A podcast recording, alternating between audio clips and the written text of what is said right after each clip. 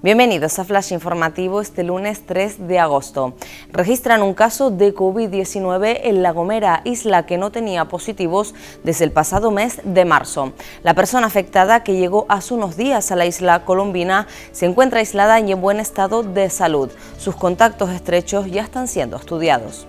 Salvamento Marítimo rescata dos pateras con 82 ocupantes en las proximidades de la costa Gran Canaria. Sendas operaciones tuvieron lugar desde la noche del sábado hasta el domingo por la mañana. Este miércoles está planificada una reunión entre Canarias y el Estado para abordar la problemática en torno a la migración en las islas. Finaliza con éxito la primera misión espacial tripulada de la industria privada.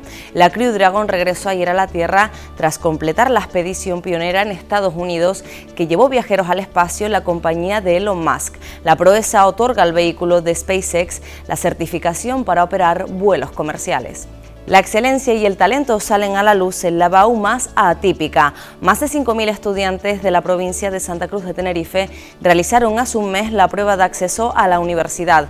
Carolina, Alejandro, Marta, Ainhoa y Miguel fueron los tinerfeños que lograron las mejores notas de una promoción marcada por el confinamiento. Más noticias en diariodeavisos.com.